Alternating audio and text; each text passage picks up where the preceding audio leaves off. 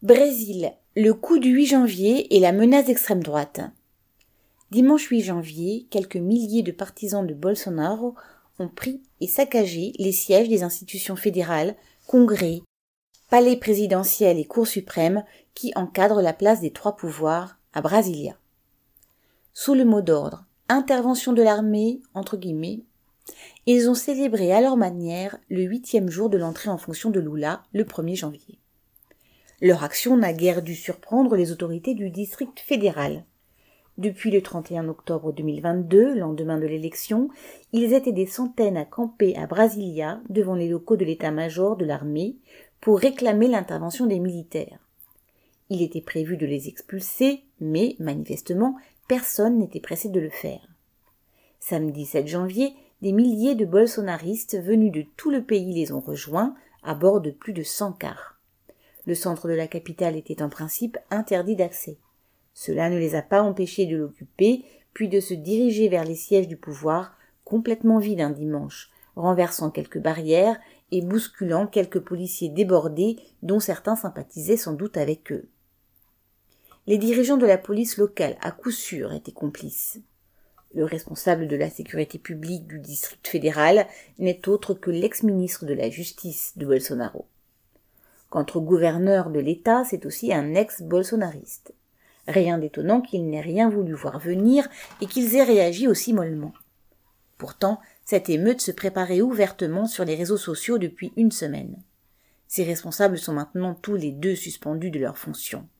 Mais combien de leurs amis et complices restent en poste dans l'administration, l'armée, la police, les douanes?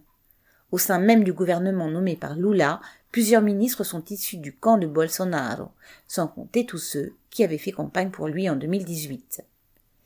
Les émutiers du 8 janvier contestaient l'élection de Lula et dénonçaient la complicité de la Cour suprême dans ce qu'ils considèrent comme un scrutin volé entre guillemets. Leur héros, Bolsonaro, qui était parti deux semaines auparavant en Floride, a déclaré n'être au courant de rien et les a officiellement désavoués, non sans une touche d'hypocrisie, accusant la gauche d'être tout aussi coupable. Il apparaît que, par cette action spectaculaire, les émeutiers voulaient pousser l'armée à intervenir et espérer que les généraux de l'état-major destituent Lula et prennent le pouvoir par un coup d'État, comme ils l'ont déjà fait en 1964. Cela n'a pas eu lieu, car aujourd'hui, ces généraux ne semblent pas désireux de le faire. La bourgeoisie dans son ensemble fait confiance à Lula pour défendre ses intérêts, comme il l'a fait à la présidence de 2003 à 2010. Une bonne partie des politiciens bolsonaristes ont soutenu Lula à cette occasion et sont prêts à collaborer avec lui. Le nouveau président est en quelque sorte sous surveillance. La bourgeoisie attend de lui qu'il gère la crise et se serve de son crédit pour faire accepter aux classes populaires une politique qui ne pourra que provoquer le mécontentement. Or, les événements du 8 janvier, venant après la campagne électorale, confirment non seulement l'audience des bolsonaristes, mais aussi qu'ils se tiennent prêts à agir. C'est une carte politique entre les mains des possédants brésiliens, non seulement pour faire pression sur Lula, mais aussi au besoin pour l'abattre. Dans tous les cas, les classes populaires devront compter sur leur propre action pour imposer leurs intérêts, et non sur un sauveur suprême, fut-il nommé Lula. Vincent Gelas.